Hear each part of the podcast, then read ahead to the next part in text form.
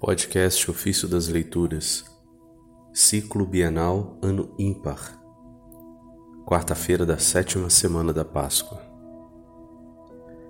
Pela caridade, amamo-nos uns aos outros, pela caridade, amamos a Deus. Do comentário sobre o Evangelho de São João, de Santo Agostinho, Bispo. Diz o Senhor: O que eu vos mando é que vos ameis uns aos outros. Isso está no Evangelho de João, capítulo 15, versículo 17. Por esta palavra devemos entender qual é o fruto de que fala quando ele afirma: Fui eu que vos escolhi e vos destinei para dardes fruto e para que o vosso fruto permaneça. Assim, tudo que perdirdes ao Pai em meu nome, Ele vos dará. Seguramente nos dará se nos amarmos mutuamente. O fato de nos ter escolhido quando não produzíamos fruto já é um dom que nos concedeu. De fato, não fomos nós que o escolhemos, mas foi Ele que nos destinou para produzirmos fruto, isto é, para nos amarmos uns aos outros. Esse fruto nós não o podemos produzir sem Ele, como os ramos nada podem fazer sem a videira. A caridade é o nosso fruto que o apóstolo assim define. A caridade nasce de um coração puro, de uma boa consciência e de uma fé sincera. Isso está na primeira carta de Timóteo, capítulo 1, versículo 5. Pela caridade, nos amamos reciprocamente. Pela caridade, amamos a Deus. De fato, não nos amaríamos uns aos outros com verdadeiro amor se não amássemos a Deus.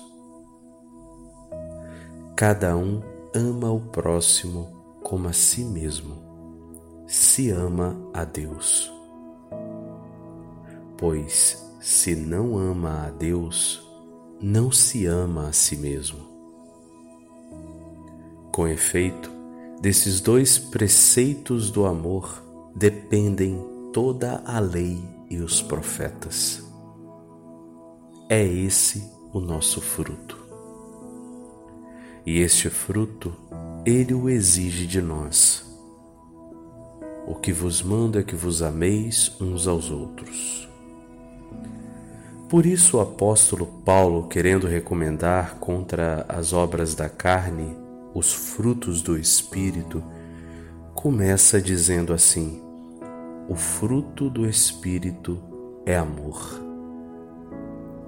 E a seguir enumera as outras virtudes como se nascidas do amor e ligadas a ele: alegria, paz, paciência, amabilidade, bondade, lealdade, mansidão, domínio próprio. Essas citações estão em Gálatas 5, verso 22. Quem pode alegrar-se de verdade se não ama o bem que é a fonte de sua alegria? Quem pode ter paz verdadeira a não ser com aquele a quem realmente ama? Quem pode ser paciente, perseverando na prática do bem, se não amar ardentemente? Quem é amável se não ama aquele a quem socorre? Quem é bom se pelo amor não se torna tal? Quem pode possuir uma fé ativa se a caridade não faz com que a mesma fé seja acompanhada das obras? Portanto, é com razão que o bom Mestre recomenda tantas vezes o amor como único mandamento. Sem ele, de nada adiantam os outros bens que não podem ser obtidos sem os demais bens que tornam o homem bom.